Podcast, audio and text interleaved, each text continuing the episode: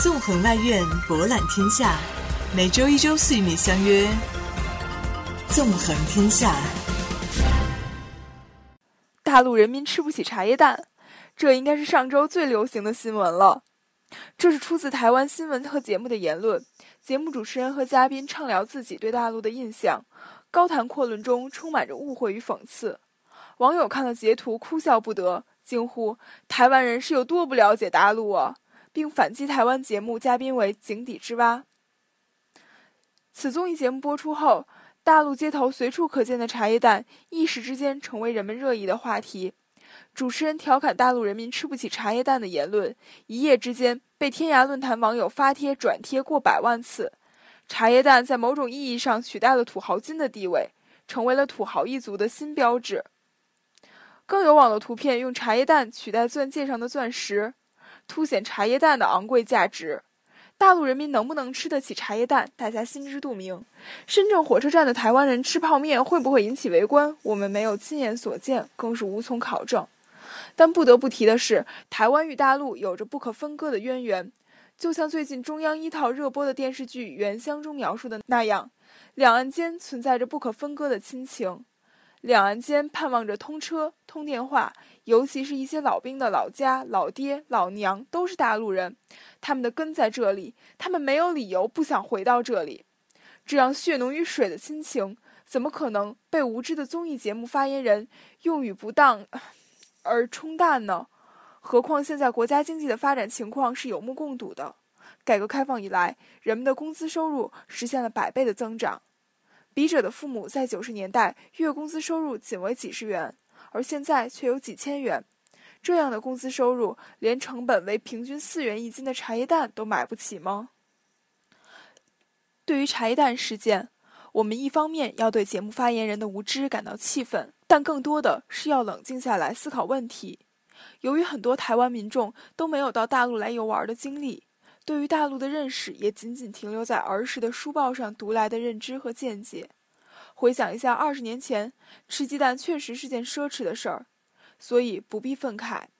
两人之间的友好往来、交流经验才是最为重要的。如何让台湾人更好地了解祖国的经济发展、生活水平的提高才是关键。一味地批判茶叶蛋引来的风波，只能伤了两岸之间的和气和团结。台湾和大陆是不可分割的。相互思念的，就像余光中在《乡愁》中所写到的那样：“乡愁是一湾浅浅的海峡，我在这头，大陆在那头。”我们可以感受到台湾人对大陆的情谊，所以莫让小小的茶叶蛋阻隔了两岸之间的亲情。下面，让我们将目光转回校内，来看一则校内新闻。上周五。我校二十名同学参加了在中俄文化交流中心举办的莫斯科国际关系学院与外交学院学生的电视桥活动。两国青年分别做了报告，在报告中，两国青年均表达了对加强两国人文交流的期待。在同学们看来，中俄两国的高层交往频繁，但民间交往却非常冷淡。两国的民间交流还停留在一些简单的符号上，或者说是苏联时期双方的了解上。在今天这个高速发展的时代，这显然是不够的。两国青年均认为，此次的电视桥活动是加强两国青年交流的重要平台。我们应当将这个活动延续下去，并且通过学生组织，尽可能的方便两国在对方国家的留学生。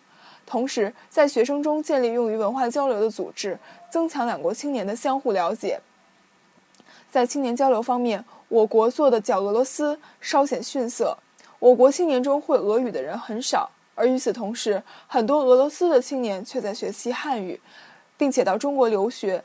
在交流中，有一位俄罗斯大二的学生说，他天天要读《论语》。听到这里，我们的同学恐怕只有敬佩与惊讶了。在我们的同学中，能真正了解俄罗斯文化的同学可谓是少之又少。在活动中，有一位俄罗斯同学问我们，想了解哪个俄罗斯的传统节日。而在北京的会场中，大家面面相觑，想不出俄罗斯的传统节日。作为中国学生，我们应当反思：俄罗斯作为我国重要的邻国，我们对其的了解还仅限于一两首苏联歌曲，或者说几个芭蕾舞剧，这显然是远远不够的。借着中俄青年交流友好年的开幕式活动，我们也看到了自己对邻邦关注的不足。